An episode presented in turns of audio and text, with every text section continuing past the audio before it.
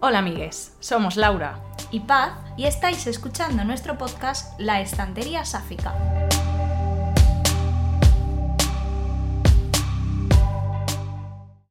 Como siempre decimos en esta casa, somos muy fans de la fantasía y de la ciencia ficción, pero también nos gustan mucho las sáficas felices en la vida real. Y hoy queremos hablar de este tema, de las sáficas familiares, la vida tranquila, la cotidianidad. Pero el título es un poquito trampa, porque no solo vamos a hablar de enfermeras, lo que pasa es que eh, llama más la atención así, pero todas las profesiones con uniforme siempre gustan mucho, claro. Y la verdad que qué mejor que abordar este tema comentando un libro que cumple todos esos requisitos. De Cuidarse y Cuidar de Fear Min Road, editado por Pato Ediciones. Es un libro tierno, cookie, como un abrazo de estos que te dejan el corazón calentito, un té una tarde de domingo. Se lee en un ratito y tiene todas esas cosas necesarias para encantaros. Tiene una pareja sáfica, monísima, una niña adorable, series de muñecos, unos personajes secundarios divertidísimos y su justa dosis de drama. Hoy nos acompaña el autor de esta historia para comentar con nosotras su fantástico libro y las sáficas en el mundo cotidiano. Hola Firen, ¿qué tal? Hola, iba a decir hola, soy Firen, pero bueno, eso ya supongo que lo sabéis porque me han presentado muy bien. Hola, soy Firen. Eh, para quien no me conozca, además de hacer la inscripción, soy doctora. Y buah, estoy muy contento de que me hayan invitado. Nosotras también estamos contentísimas de tenerte aquí. La verdad que eres nuestra primera colaboración. Pusimos un tweet y de repente cerramos la tuya la primera noche en 20 minutos y estábamos sí, nos ilusión. Además, tu libro venía muy recomendado por nuestro amigo Javi, Así que, pues dijimos, claro. Javi, Javi Gedeita, que te hizo el blurb. Un besito. Sí, nos está escuchando. Y la verdad, eh, lo terminamos. Yo lo terminé primero, Laura lo terminó después, hace unos días. A mí me ha encantado. Yo lo admito.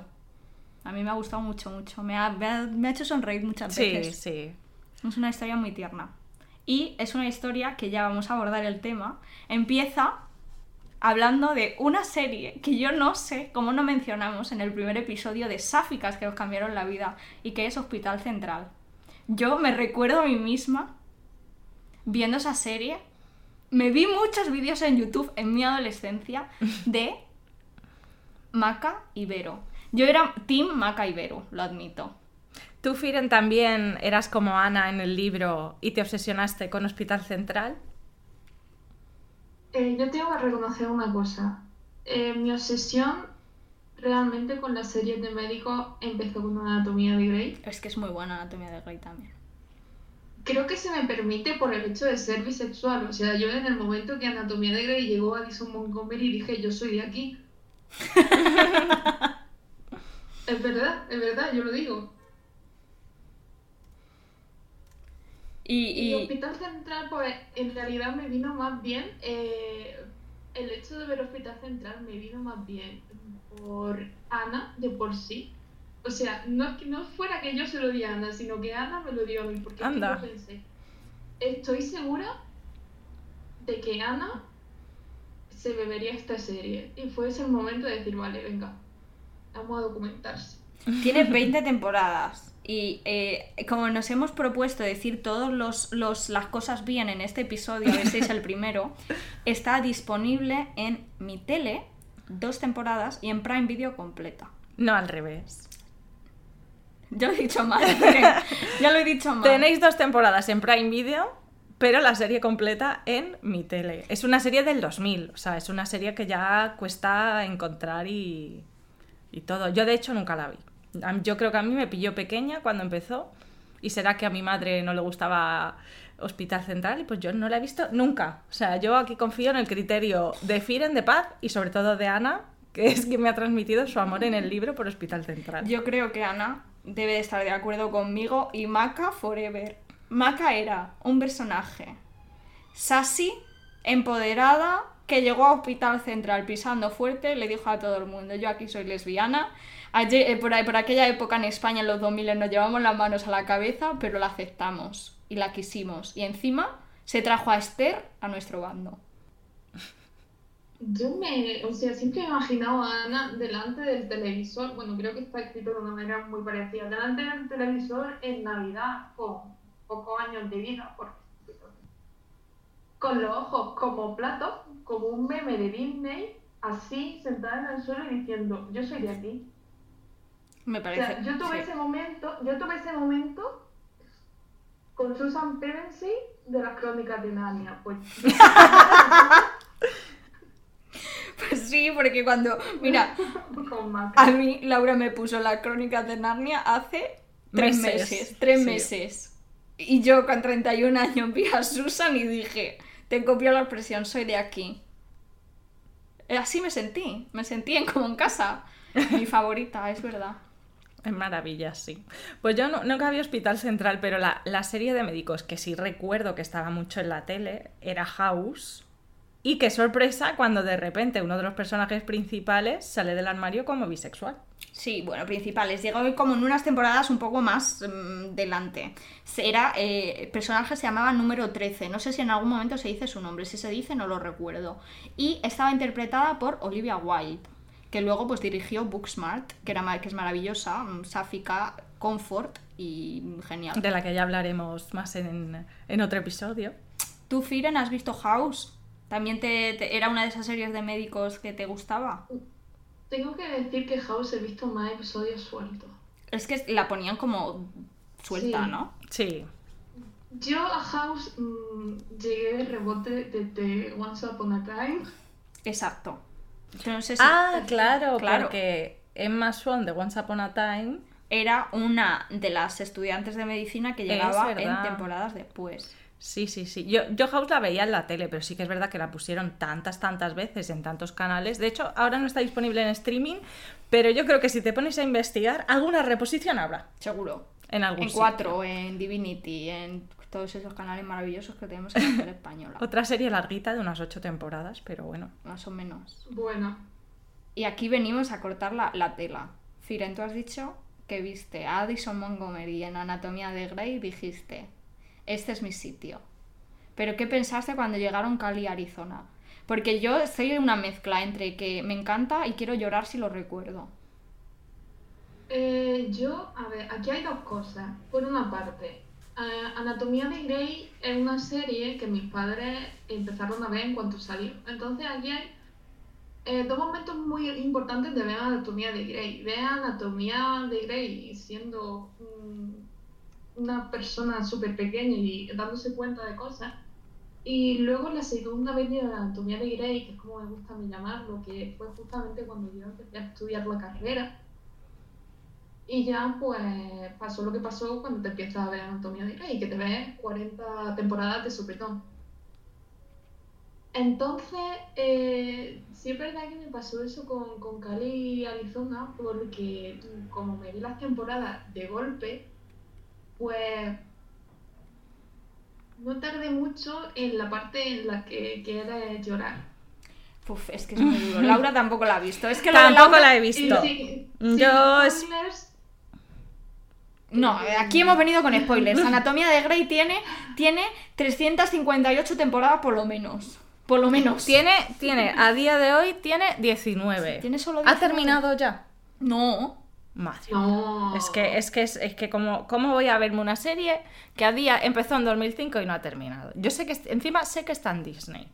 Sé que ha tenido a mm, gente como Catherine Hale, que yo tuve una época de verme todo lo que salía esa señora, porque es- siempre hace de señora maniática del control desquiciada, y a mí me encanta. Eh, y no sé, sé que hay un ship sáfico, sé que hay de todo, sé que la gente Hay está obsesionada. Pero, mm, pues no me ha dado por ahí. Yo admito aquí, entre amigues, que cuando mataron a Derek, desistí. Pensé- o sea, mi función en la vida estaba hecha. Yo me había tragado 13 temporadas y ya no podía más. Yo me Yo, acuerdo. para mí no, sí, para mí no fue el momento de Derek, para mí fue el momento en el que se fue Cristina. O sea, te quiero decir, seguí viendo, verdad, la Sandra seguí viendo, ¿no? Porque, porque también llegó Karina de Luca y, y entonces pues dije, I'm sad. Pero, cuando Pero- se fue Cristina yo ya dije, tío, Y no la has retomado. Tienes pensamiento, quiero decir. Eh, eres tengo do- pensamiento de retomarla, pero la temporada del COVID como que no tengo ninguna ganas de verla. No. Nosotros, de hecho, hemos dejado varias series porque abordaron el tema del COVID y necesitábamos evadirnos. O sea, como no. Sí, pero de forma muy directa, como pasa en Us, que es como, pero vamos a ver, Sí. ya lo estamos viviendo así, Ujú. No hace falta. En The Morning Show también lo trataron, pero Sí. creo que ya en la siguiente temporada ya han dicho "Ah, esto ya. Pero bueno, lo que iba a decir de Anatomía de Grey es que eh, sí que sé cosas, por ejemplo, sé que lo de Derek salió en los periódicos. Ha muerto el doctor Dreamy. Y yo, madre mía. Ese era Dreamy, ¿no? Derek? Sí, Y sé también que Kyler Ley, que ¿Quién? sale en Supergirl, Ah, Lexi. Lexi muere de una forma muy extraña. Porque Shonda Rhimes es una gran showrunner, pero cuando un actor Se le o cruza. actriz o actore no le cae bien, Pero luego volvió. Hace poco, ¿verdad? Yo lo he visto en Twitter. No lo sé, porque yo ya digo que yo no estoy al tiempo. A, esta chica, ¿cómo has dicho que se llama? Kyler Ley. Kyler Ley se la comieron los coyotes, Alexi. ¿Tú lo- te acordabas, Firen? Sí. Y bueno, a mí, bueno, es que todo ese episodio me traumatizó Sí, muchísimo. muchísimo. eh, porque era cuando, mm, cuando Derek se estaba empezando a poner más tonto de la cuenta, ¿no? Y entonces eh, a mí el amor de mi vida había pasado a ser Mark. Oh, claro. Mark era, Laura, eh, el personaje que salía en Embrujadas. Que era el novio de Phoebe Halliwell. Y, lo- y- y fue novio de Alisa Milano. Entonces ese, ese episodio te traumatizó. Sí, es que es normal, Firen. Yo, yo te A veces, a veces me salen en plan estos pequeños trozos que ponen por TikTok y yo cuando veo que es ese episodio digo, Y lo pasas. es sweeper, es sweeper. Di que sí. Yo lo que sí que he visto es la parte en la que se ponen a cantar. De hecho, no cantan Coldplay en No, un episodio. Cantan ¿Qué? How to Stay Alive, ¿no? Su canción. La canción del, de, la banda, de la banda sonora. Bueno, un poco cuadro, ¿eh? Sí. Pero seguro que es ese momento que cuando tú eres fan de la serie y la estás viendo, te pones a llorar como una Los magdalena. pelos de punta. O sea, me lo puedo imaginar. Has dicho, Firen, y aquí abordo otro tema, has dicho la palabra clave, que es Karina de Luca. Karina de Luca es una de las sáficas que está en el spin-off de Anatomía de Grey que se llama Estación 19, que va de bomberos, pero Karina de Luca es una médico. Especial mención a nuestra amiga Almudena, si se está oyendo esta serie, porque yo me conozco toda la serie por mi amiga Almudena, no porque la haya visto. Sí. Entonces, Firen, cuéntanos lo guapa que es Karina de Luca, por favor, expláyate. Yo, el momento, el momento en el que llega, bueno, para quien no se haya visto Anatomía de Grey, eh, Karina de Luca es una doctora, es ginecóloga obstetriz, obstetra. Y cuando llega la serie es un momento súper caótico porque está viviendo con su hermano que está antes en la serie y se lía con una de las habituales de la serie y tú dices, ¿quién es esta persona y por qué es tan icónica? Y yo me acuerdo que llega y de repente se pone a, a- a- estaba simplemente hablando, pero la gente se pensaba que estaban peleándose. Hablando con su hermano en italiano, yo dije, ¿quién es esta persona que viene aquí tan icónica? Con este pelo tan maravilloso. Después de haberse liado con Arizona Robin. Y yo no sé quién es. O sea, estoy libre el jueves, estoy libre el viernes, estoy libre el sábado, estoy libre el domingo. Te conquistó, te robó el corazón. Sí, total. Es que es guapísima, yo lo admito. Yo no he visto la serie, no sé quién es, pero yo la he visto en mi Twitter mil veces y Yo es guapísima. ya la he visto en Twitter porque la serie empezó ya hace unos años, pero sigue en emisión. La serie de las bomberas, como la conocemos nosotras aquí. Las bomberitas. Station La 19. bombera. Y, y es que todo lo que sale es de esta señora, pues que pues a la gente le encanta. Sí, tienen en, en Station 19 tienen escenas spicy, spicy, ¿eh? Yo he visto y son subidas de tono. Yo he visto, otra vez, gracias a la Almudena, escenas en las duchas. Y lo suelto. Y quien quiera verse la serie, para las escenas en las duchas, Bueno, pues ya sabéis, amigues, si os gustan las series de eh, bolleritas de uniforme eh, y queréis ir más al grano y no esperar 88 temporadas de Anatomía de Grey, pues tenéis que ver directamente el spin-off.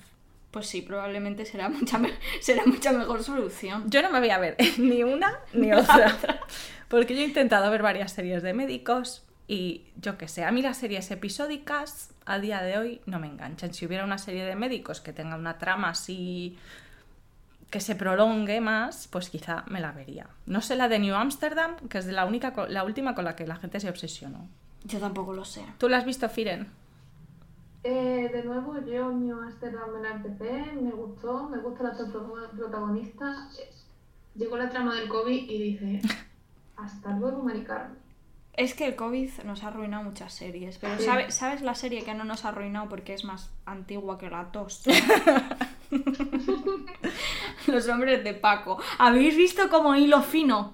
Pero hilo finísimo. Esa la arruinaron de otra manera. Esta la arruinaron de otra manera. Porque había una pareja de sáficas y es de los finales más traumáticos que ha tenido una pareja de sáficas en la televisión. Sí. Seguro que en España es el top 1 y a nivel internacional estará en el top 10 porque Sí es muy fuerte. O sea, yo es una serie que veía pues de vez en cuando ahí de fondo en la televisión. Yo no era ni muy consciente de que había sáficas porque yo creo que era demasiado pequeña para tener en aquel momento una sexualidad establecida, eh, pero sí que recuerdo ese final y estar absolutamente en shock viéndolo. Volvemos a lo mismo. Aquí hablamos con spoilers porque la serie es de 2005. Está vencida ya la serie. El spoiler Claro, no quería está- yo dar mucho detalle, pero bueno, venga, Entonces- sí.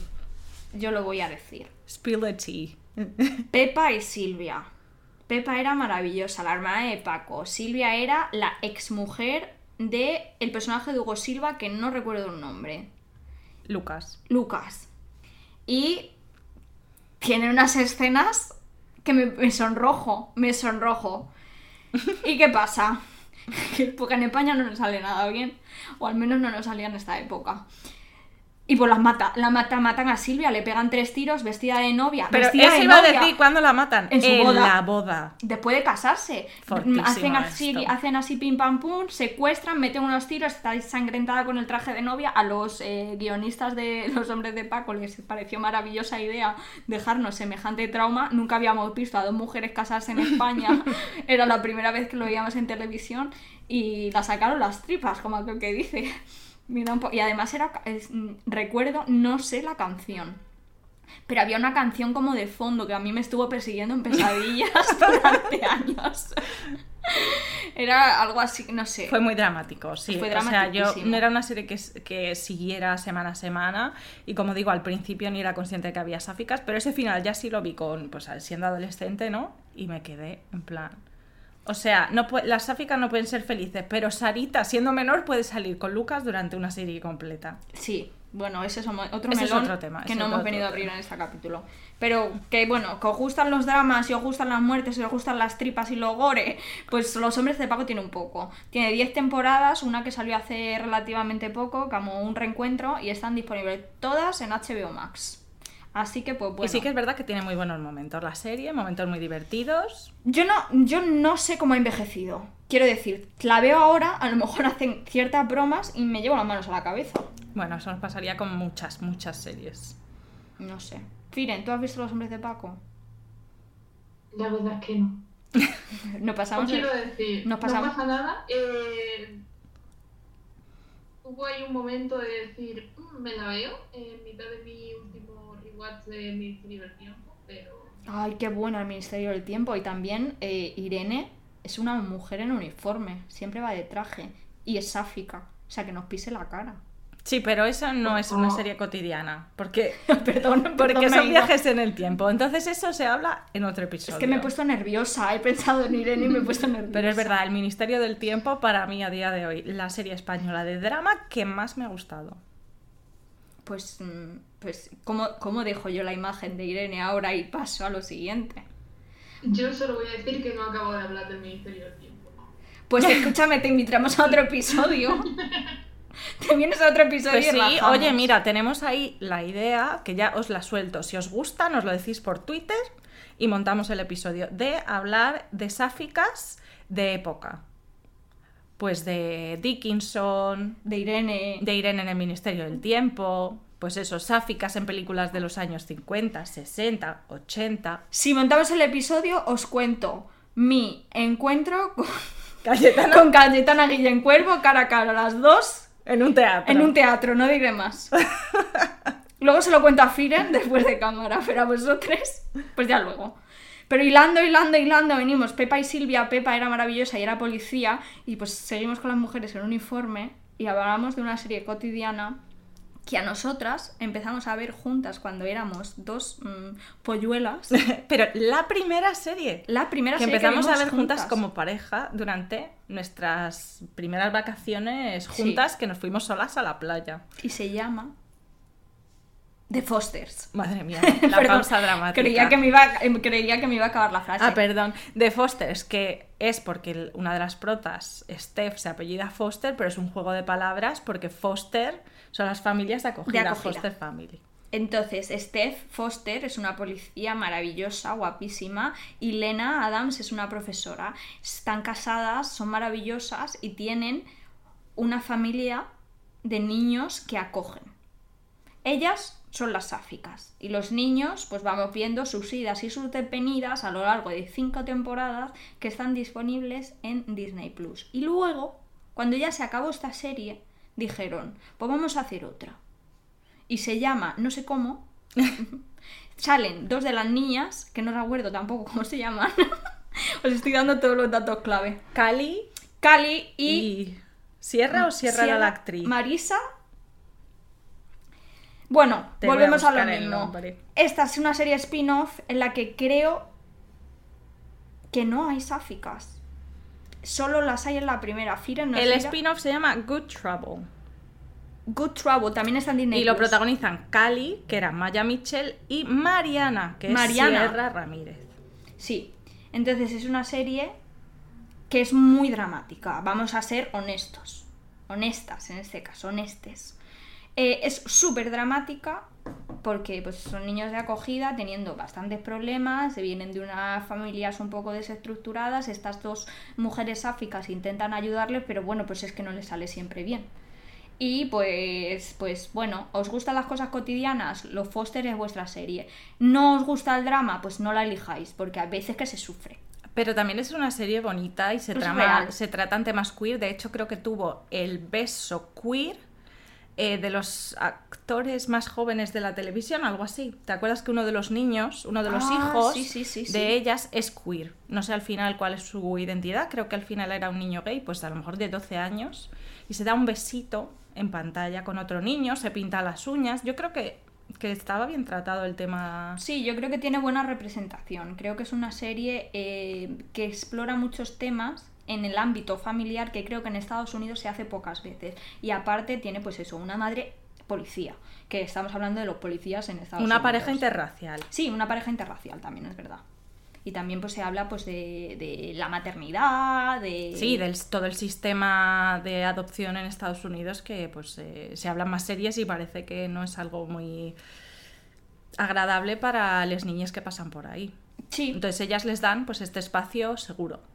Y es eh, una serie, pues también, que te deja un poco el corazón calentito. Una de esas series que, que hace ya tiempo que no hacen. Es una serie episódica, que tiene una trama por detrás, pero bueno, los episodios como que van acabando y cerrando.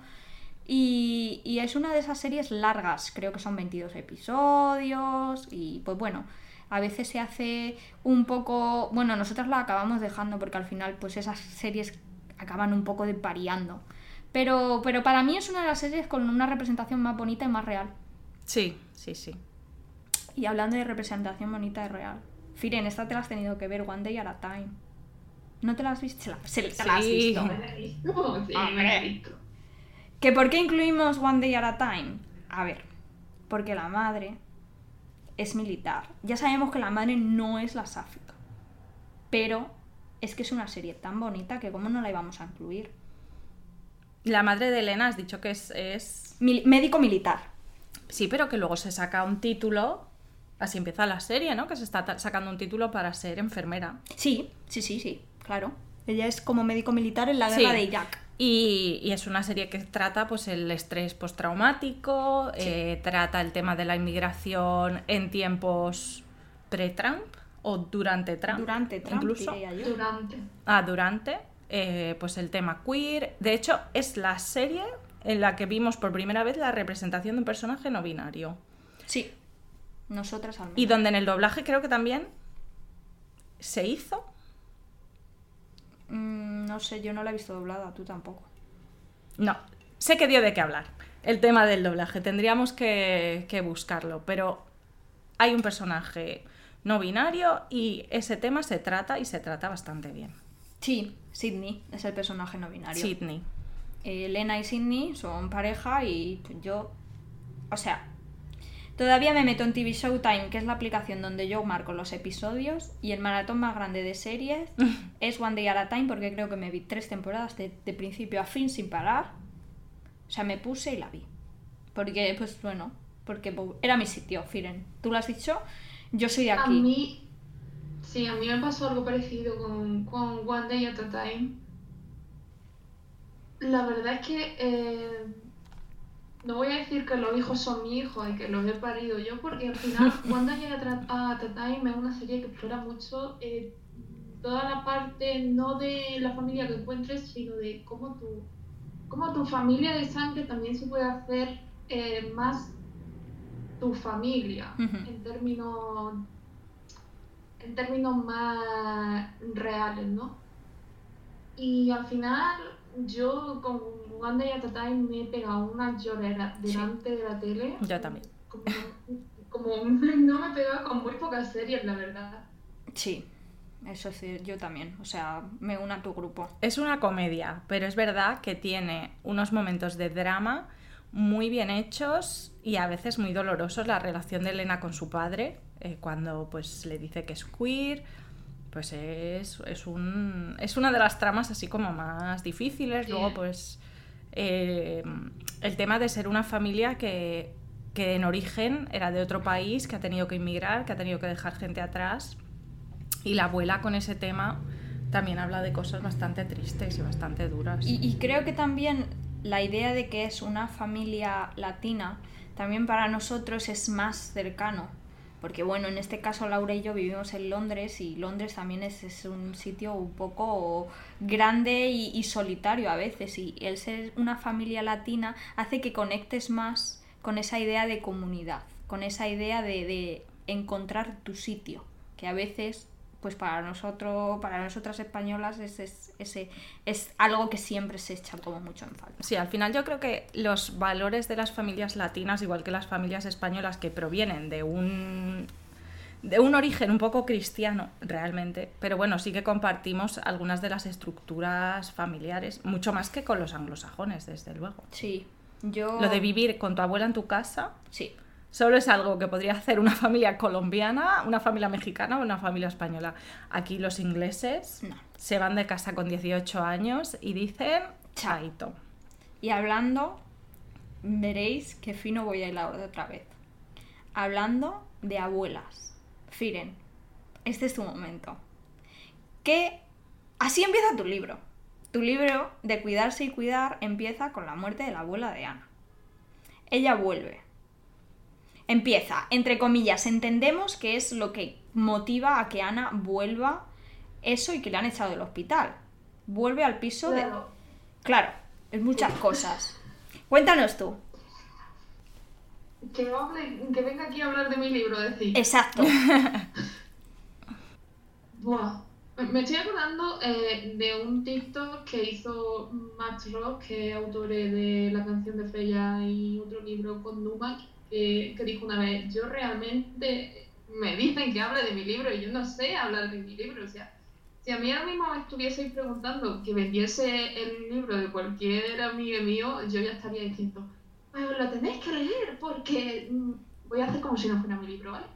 Eh, de cuidarse y cuidar es un libro que está pensado para ser eh, una película de antena 3 por la tarde el domingo.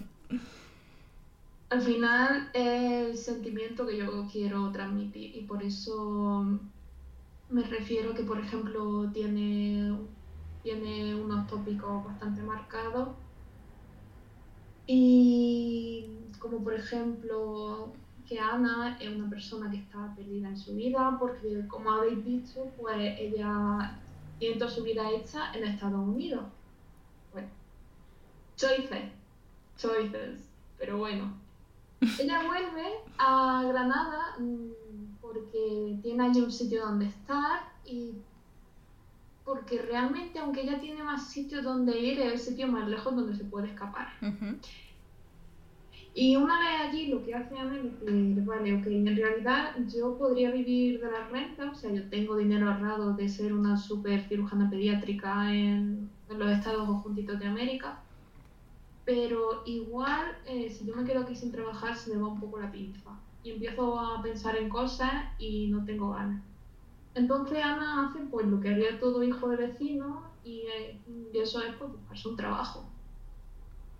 Y como en las típicas películas de Antena 3, cuando se encuentra un trabajo, pues empieza el drama, el conflicto y los ataques los ataques sorpresa de saficismo.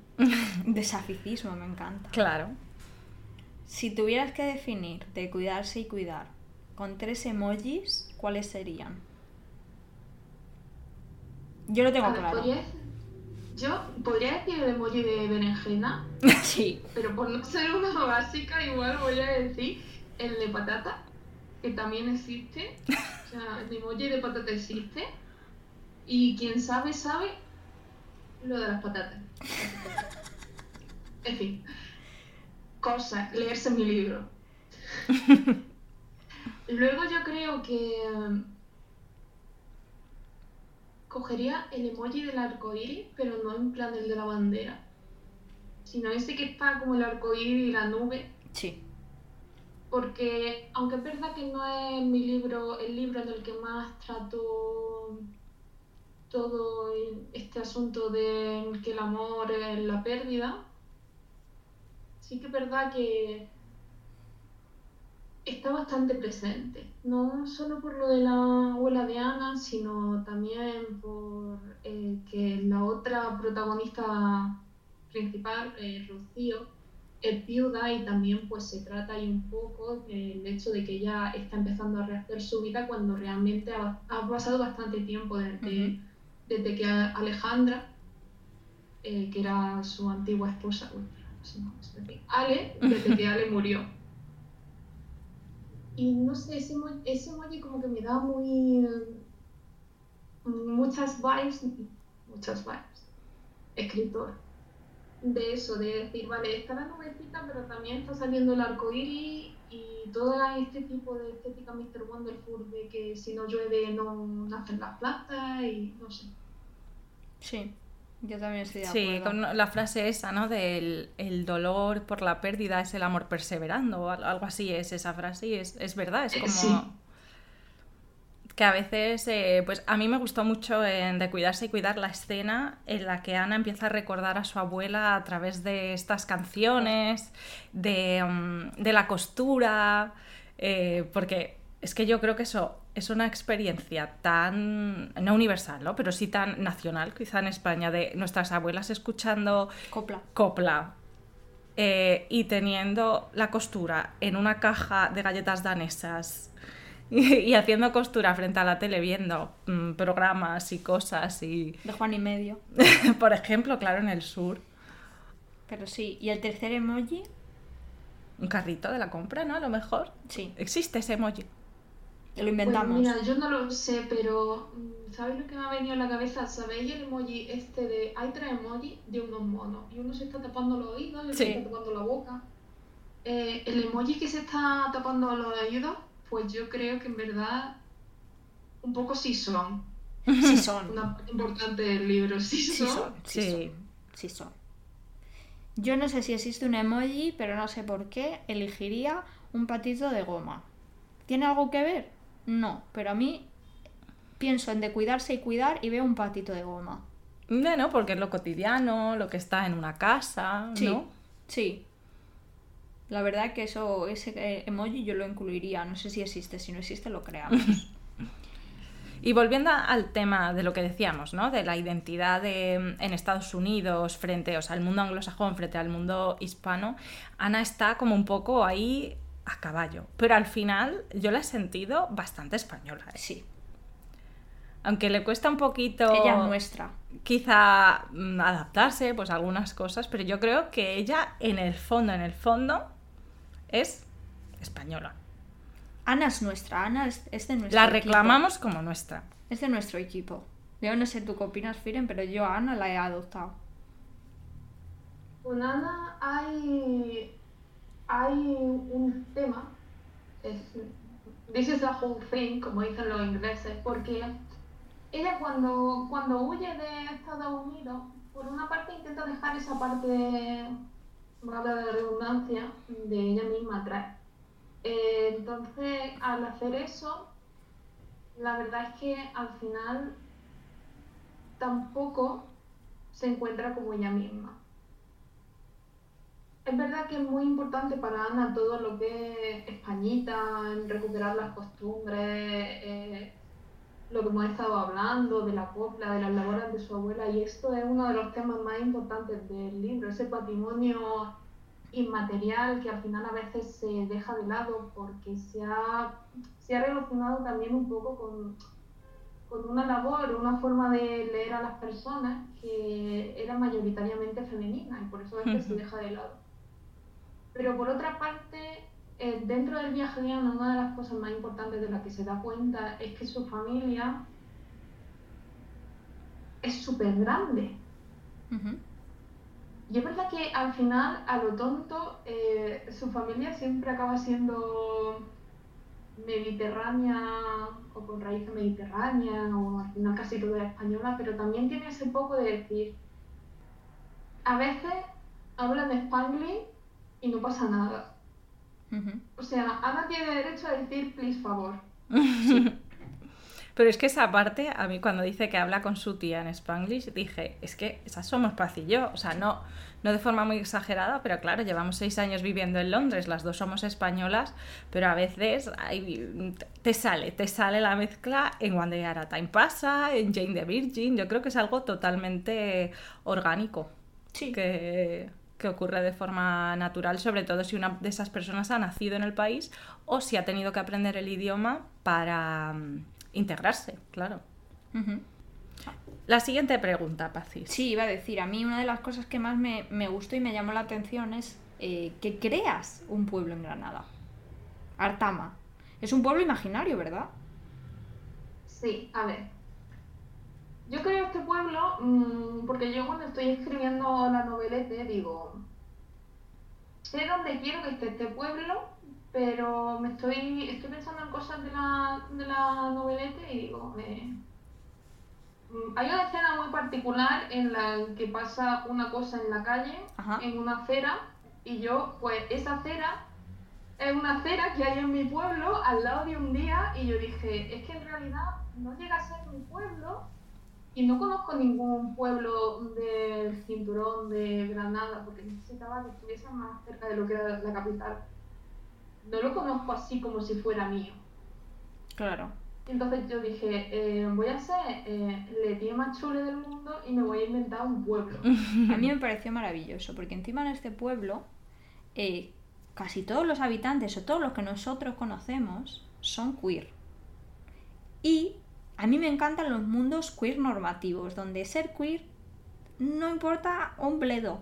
Tú eres queer porque lo eres y punto, y ya está. Y en Artama, pues, casi todos los personajes que conocemos son queers. Esto es como muy eh, habitual en el mundo de la fantasía, pero no en, la vida, en, los libros de ficción contemporánea. Y te quería preguntar, ¿es algo que hiciste pensando? ¿Fue una casualidad? ¿Simplemente tú escribes personajes queer porque para qué vamos a hacer heteros, que ya hay muchos? Aunque también voy a hacer un inciso. Sí que es verdad que en los pueblos, y no sé si será tu caso, Firen, eh, si hay una persona queer, hay un grupo queer. Y el grupo queer son todos amigues, y es- o sea, en mi caso de mi pueblo es mi grupo, por ejemplo. un saludo a mis amigos del pueblo. Si hay, si hay personas queer, todas se agrupan, y entonces es como su mini realidad eh, queer normativa. Entonces en Artama pasa un poco eso, que todos los personajes queer que conocemos son amigues. Entonces, quizá el resto del pueblo es hetero. No lo sabemos, no nos importa. Esa burbuja es nuestra realidad leyendo. La pregunta es... más la segunda cosa, ¿eh? Ah, o sea, vale. a ver. Yo, cuando estaba haciendo Artama, yo no pensé mm, que iba a tener mayor densidad de población queer que cualquier otro pueblo de Andalucía.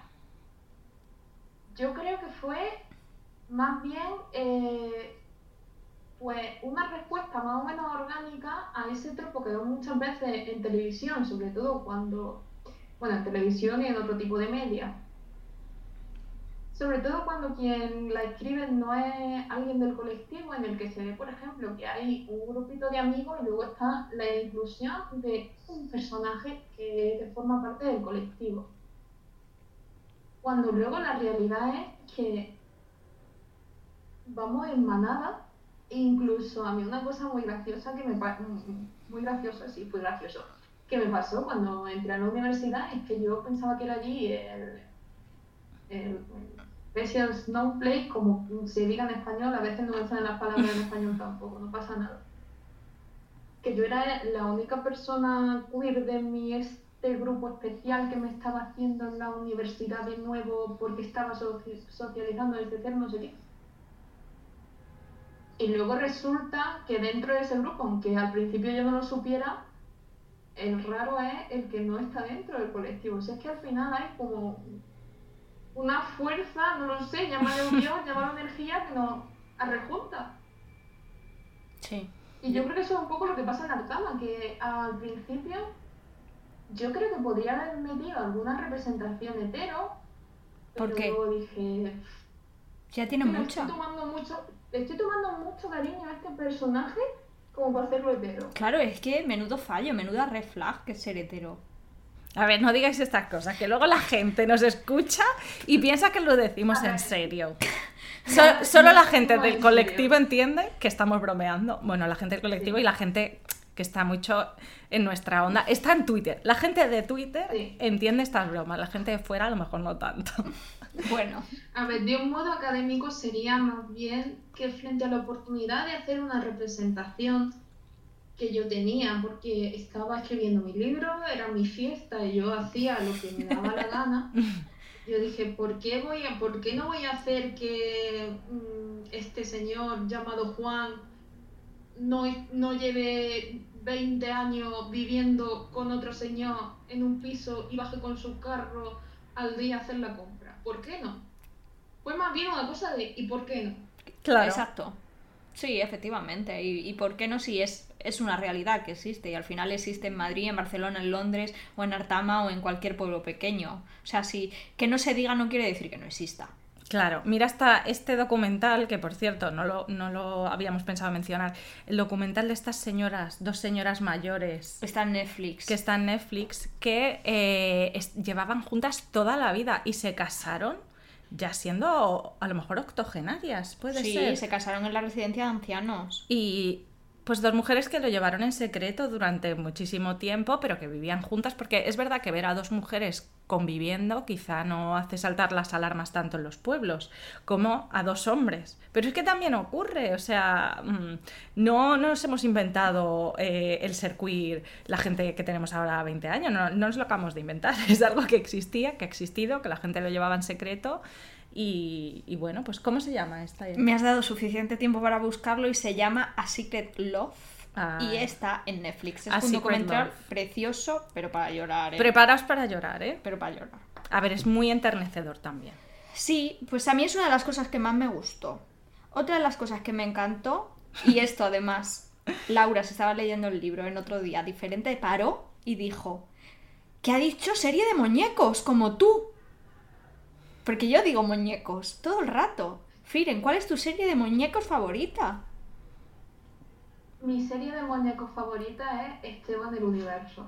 Ah. Ay, No la hemos visto. no la hemos visto, pero la vamos a poner en la lista. ¡Uf! Samur.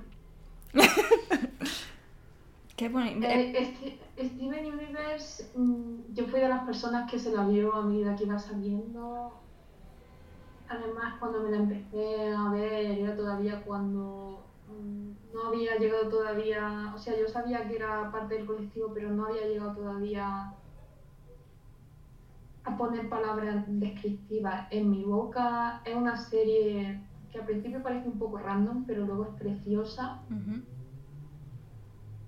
Y no sé, me sé las canciones de memoria Y a veces es el tipo de serie que cuando están mal, dice, mira, me voy a ir con mi amigo eh, el Esteban a ver qué me cuenta, porque, porque yo qué sé, como que son parte de mi familia. Pues qué bonito. Y luego, en menciones especiales, eh, la leyenda de Korra, eh, del universo de, Avatar. de, de la- de Avatar, que de hecho me la vi antes que Avatar, no sé por qué, supongo que también porque soy sáfica, ¿no? Corra abrazacos que quiero. y la última en que me está así curando más el corazoncito, aunque sea más de bebé y ya no tenga... No es exactamente el mismo tipo de muñecos que Esteban Universo y la leyenda de Corra, pero es la serie de los perros, Luis. No lo conozco. Pues es una serie muy cookie, es una serie que está hecha evidentemente para niños y es una serie que tiene a un montón de niños de todo el globo hablando con un acento australiano porque la ven tanto que se les pega el acento y tiene una niña de Wisconsin diciendo May por ahí, me parece grandioso. Mm. Es una serie muy tierna que además eh, los episodios son así, en- enfocados a las niñas, pero es verdad que también siempre se da, siempre, mm, siempre te das cuenta que también hay alguna enseñanza o algún algún pat pat que se pone para los padres y que también al final como que te cura y como que te cuida. Sí. Qué Es muy bonito. bonita. Pues nosotras estuvimos hablando ahí un rato, ¿eh? Sí, Sobre esta pregunta. Y claro, es que hay dos distinciones. O sea, muñecos puedes considerar como animación o muñecos como eh, marionetas. Porque en ese caso mi absoluta favorita es El Cristal Oscuro. Una maravilla de Netflix que se canceló. Y si es serie de animación. Si es serie de animación, os podéis ir a escuchar el podcast de Mundo, ¿cómo se llama? Universo Mundo- Animado Universo animado. que eh, ellas os aconsejarán mejor, Mucho porque mejor saben mucho más, escuchad su podcast, pero sí que Paz y yo tenemos un favorito absoluto en series de animación. Llegamos a esa conclusión juntas. La estoy mirando porque no sé de lo que está hablando. Eh, Invencible, Eh, Invincible, pero esos son unos muñecos un poco sangrientos. sí, sí, sí. Está un poco ahí. mm, Estos son muñecos porque son animados, pero son un poco sangrientos. Pero sí, Invincible en Amazon Prime se estrena la segunda temporada ya mismo. Y no hay personajes queer, pero Eh, no hay personajes queer, pero sale o se le, es que se la escucha Sandra o Cristina de Anatomía de Grey. Entonces, pues es, eh, y sale, se escucha eh, a Stephen Young, eh, Sassy de Atlanta y de Deadpool, no sé cómo se apellida, pero. Y sale un montón, mu- muchísima gente famosa, o sea, pero muchísima, muchísima, muchísima. Invincible nos gusta mucho. Yo sí tengo que decir algo así como más. em, no infantil, porque no creo que sea infantil, al final los muñecos no son infantiles. Eh, pero ahora mismo me quedo con Spy Family, que es un anime que me está encantando, me río a carcajadas y hacía mucho tiempo que no me reía a carcajadas con una serie. Así que sí. Y en este, en este episodio estamos hablando menos de libros, porque, bueno, casi nada, porque es verdad que eh, nosotras solemos leer más fantasía y ciencia ficción, pero un libro cotidiano y dramático, absolutamente dramático, que os podéis leer de una autora también española es No me olvides, editado por Egales y de Sonia Lasa. Si os queréis leer un libro, mm, pues eso, sáfico, eh, de escritora nacional y con el que llorar un ratito, pues os podéis ir a, a este libro o podéis mirar el catálogo del Les Editorial, que nosotras cuando vivamos en España eh, es lo que empezaremos ahí a, a bichear, a ir a Bercana en Chueca y decir, a ver, Libros. recomiéndenos usted libros de sáficas escritos por autoras nacionales. Sí. Así más sí. cotidianos, en los que pues una sáfica eh, se va al Mercadona, se le caen las naranjas Y se encuentra otra y se encuentra otra sáfica. Porque eso en Estados Unidos lo hemos visto mucho, pero a veces lo quieres ver en un Mercadona, pues eso, de Granada. Exacto. Y hablando de supermercados, que es una de las cosas como así Características características. ¿Por qué decidiste elegir esa portada? La portada del supermercado. Sí, Porque, sinceramente, no hay nada más granadino que un Covirán. A ver, eh, la cosa es que este libro en realidad empieza mencionando los, los supermercados. O sea, en, la- en los primeros párrafos dice que hay mm, dos Dani, que por cierto Dani es el nombre de otro supermercado. Yo también, yo lo, lo tuve que buscar. Digo, ¿qué es un Dani? ¿Un señor? Y lo tuve que buscar. Es muy específico. Como el Covirán es una cosa mm, súper específica de Granada. Lo que pasa es que el Covirán sí que es verdad que ha salido más de Andalucía incluso. Nosotras en No. Extremadura, Tenemos COVID. que tenemos familia extremeña las dos, hay Covirán. Lo conocemos bien. Y luego dentro de la portada, pues al final pensamos que era una de las maneras más sencillas de, de tener todas las dinámicas presentes. Porque por un lado en la portada está eh, el Rocío, Rocío que es la madre viuda, un poquito alejada de las otras dos, de Ana y de la niña, que es Noah. Y Rocío está mirando a Ana con cara de "Mm, me he pillado. Ana está mirando a la niña en plan de, ay, qué mona, eh, estoy cuidando de una chavalita súper inteligente, tal, estoy feliz en mi vida. Y, y Noah está señalando al espectador con un dedo mientras se ríe de él. Que me parece súper icónico por su parte. Y luego Sí, en la contraportada están Berta y Dani, que son uno de los personajes secundarios más importantes, escondidos detrás de un expositón de estos con fruta. Ay, la contraportada no la Sí, sí, visto. está aquí. Ah. Entonces, pues, Qué gracioso. Dani cuando ya se hace el corte de pelo. Dani, Dani cuando ya cuando ya se convierte en su en su versión superior de chavalito muletito. Eh, otra de las cosas que más llama la atención de tu libro es, es que tienes una pluma muy característica. Muy característica, y lo hemos comentado Laura y yo. ¿Cuáles son tus inspiraciones, tus referentes? Bueno, abres el libro dedicándole el libro a Federico García Lorca, que a mí, a mí me, llegó especialmente y personalmente. Pero, ¿tienes, ¿tienes alguien, alguna inspiración que quieras que te venga a la cabeza?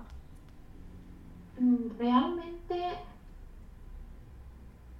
yo no hablaría directamente de inspiración, sí que es verdad que hay un montón de autores que yo los leo y digo, quiero ser, co- mm, quiero ser como tú de mayor. Me pasa, por ejemplo, muchísimo con, con Eli Macías, me pasa con Clara Duarte, me pasa también mucho con la naturalidad con la que trata sus personajes Miriam Emile Harvey. Pero yo siempre he trabajado bastante en, en hacer mi prosa siempre un poquito poética. Es verdad que a la hora de escribir, de cuidar sin cuidar, esa era una de mis principales inse- inseguridades, porque lo creáis, o- lo creáis o no, de cuidar sin cuidar, para mí es la cosa menos, entre comillas, la cosa menos intensa que he escrito.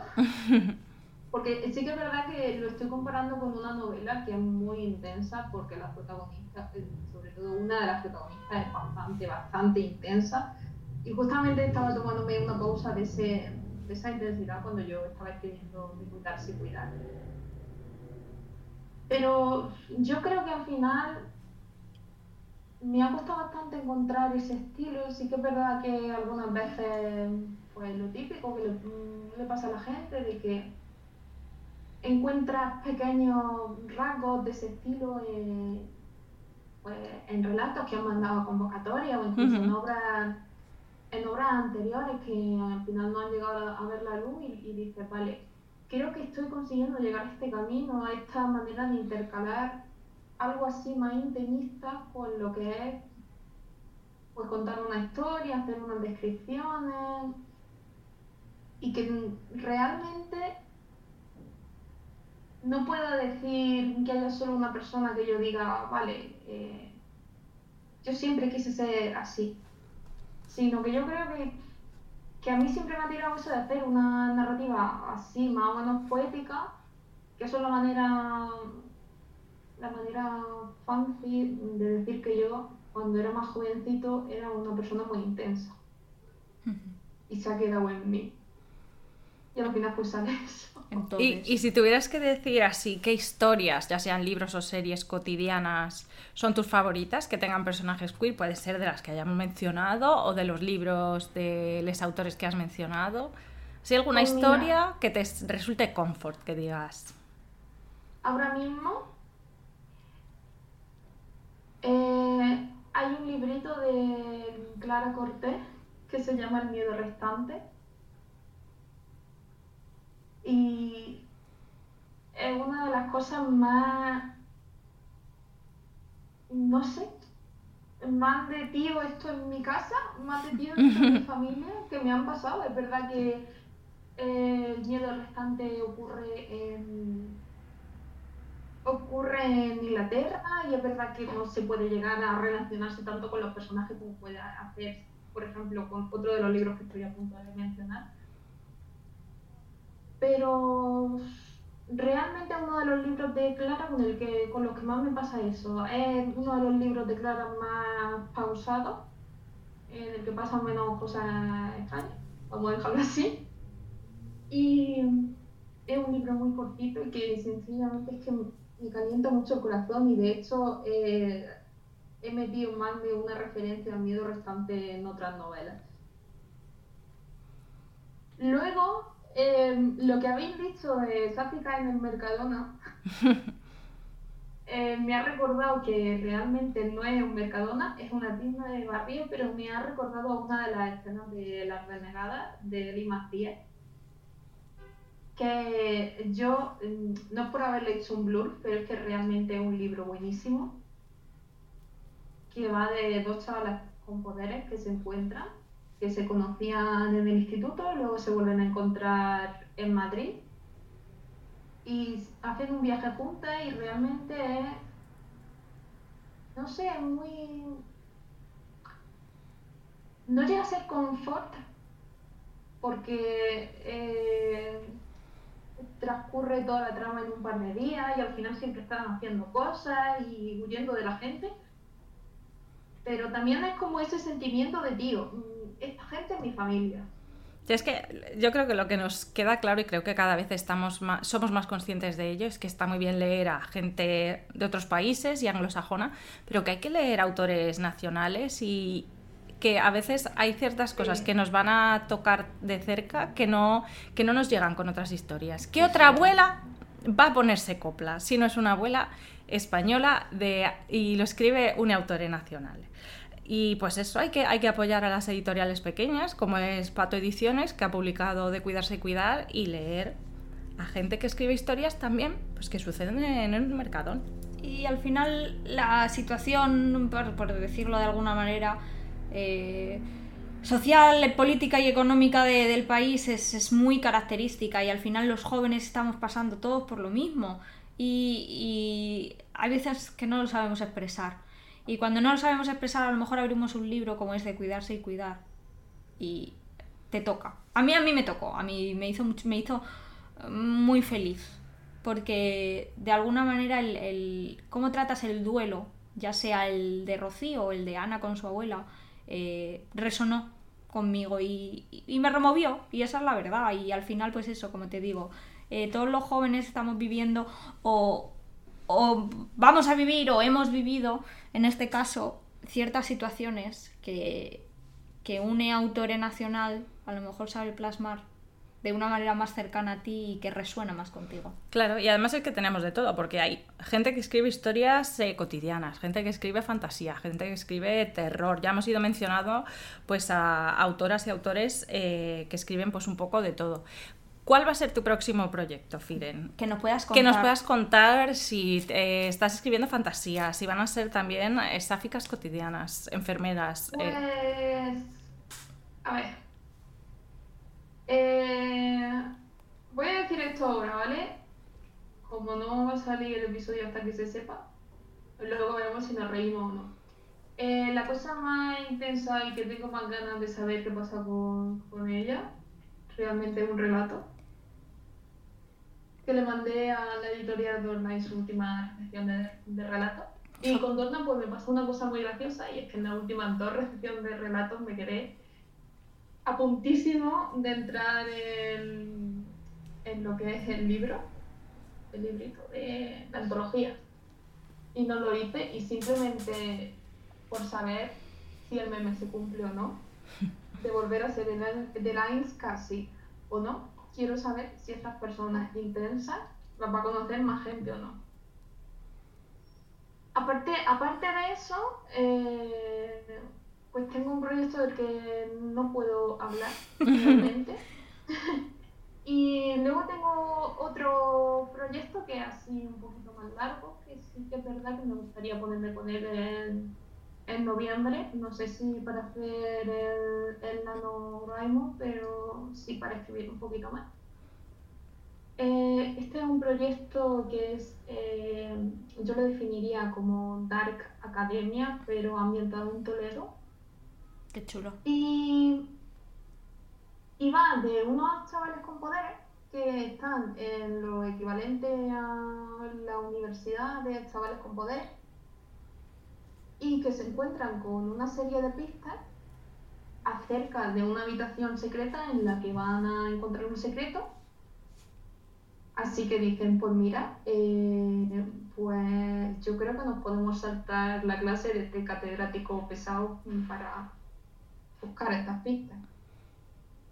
Y luego resulta que tienen un profesor que es un poquito taciturno, vamos a decir, por no decir que directamente de primera les cae fatal, que, va como poniéndole la zancadilla y luego resulta que en realidad no le estaba poniendo zancadilla, estaba intentando que no se mataran porque era el elegido de la de la generación anterior, pero pasaron cosas y la gente lo traicionó y hasta aquí puedo leer.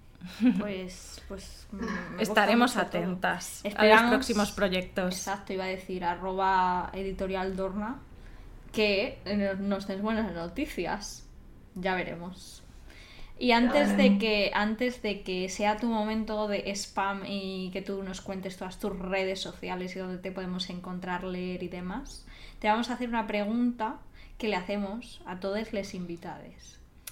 ¿Qué es lo más sáfico que has hecho esta semana o como tú dirías en tu libro, por quién has estado muy sáfica esta semana? ¿Quién ha sido tu crush de la semana que digas, Uf, Samur me mareo. Pues como hemos mencionado al, principio, que era una Mickey herramienta, pero los oyentes no lo sabían. Estoy haciendo rewatch de Ministerio del Tiempo. Entonces, pues, creo que sobran las palabras. Yo creo que lo más sáfico que estoy haciendo esta esta semana eh, tiene nombre y apellido. El apellido es Lara y el primer el, nombre es Irene. Qué guapa. Eh, simplemente, si quiere que me pise la cara y si no, vale que tengo guardias, pero no pasa nada. O sea, cuadramos lo que sea, yo no me importa. Sí, desde, luego que nos digan por favor si quieren episodio Ministerio del Tiempo porque, porque yo creo que es necesario. Sí. Y nosotras, esta vez eh, hemos coincidido en, porque hemos estado muy sáficas esta semana, solemos coincidir, la verdad. Solemos porque tenemos siempre las mismas obsesiones. Y es que nos hemos visto un reality de Netflix coreano que se llama The Devil's Plan. Y es que hay dos guapísimas. Una actriz de cadramas y una abogada que vive en California, pero es coreana, y hemos perdido la cabeza. Y nosotros estamos ahí apoyando a Siwon y a Dongju. Y hemos perdido el norte. Nos hemos hecho un binge watch de este reality coreano, porque es verdad que nos ha dado últimamente por los realities coreanos. Y este es uno de juegos de mesa, de juegos de inteligencia, de aritmética. Está muy chulo. No hay sáficas. A ver. Podría haberlas. A ver. Pero subtexto Subtexto hay siempre de todo. Hay ships donde queráis. Eh, y bueno, pues es que nos ha encantado. Nosotras estamos ahí apoyando a las nuestras. Desde luego. Y Firen, ha llegado otra vez tu momento. Cuéntanos, ¿dónde te podemos leer? Eh, ¿Qué redes sociales? Eh, ¿Cómo podemos encontrar tu libro? Todo lo que se te ocurra es tu momento. Bueno, chavalada, lo primero de todo, buenas tardes. Lo segundo de todo, de cuidarse y cuidar, es un librito que actualmente está a punto de salir la segunda edición. Por parte de la editorial, en la segunda edición, sí que es verdad que hemos hecho algunos cambios, algunos poco importantes, entre comillas, como quitar erratas y poner un content warning. Y otro un poquito así más jugoso, como un capítulo extra,